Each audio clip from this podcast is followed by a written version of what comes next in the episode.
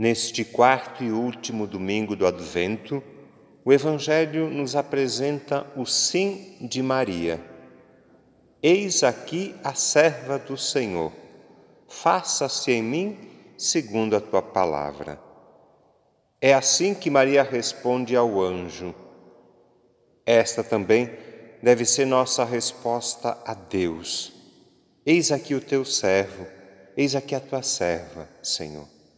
Eis-nos aqui, Senhor, prontos, disponíveis, como Maria, para fazer a tua vontade.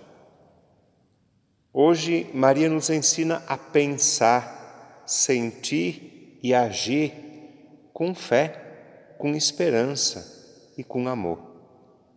Pensar, sentir e agir com fé, esperança e amor. Pensar, sentir e agir com fé significa colocar nas mãos de Deus a própria existência. Colocar-se nas mãos de Deus é entregar, é confiar a Ele tudo o que somos, tudo o que temos, tudo o que fazemos.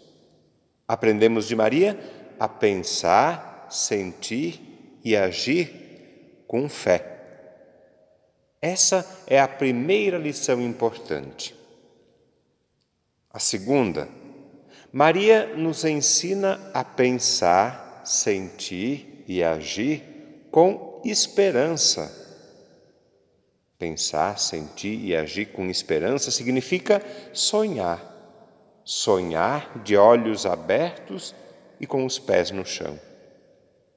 Pensar, sentir e agir com esperança nos faz construir no presente, hoje, aqui, agora, o futuro que nós sonhamos, desejamos e esperamos. Esperança não é omissão, não é alienação, é compromisso. Aprendemos de Maria a pensar, sentir e agir com esperança. Ela nos ensina também a pensar, sentir e agir com amor, por amor, como Jesus.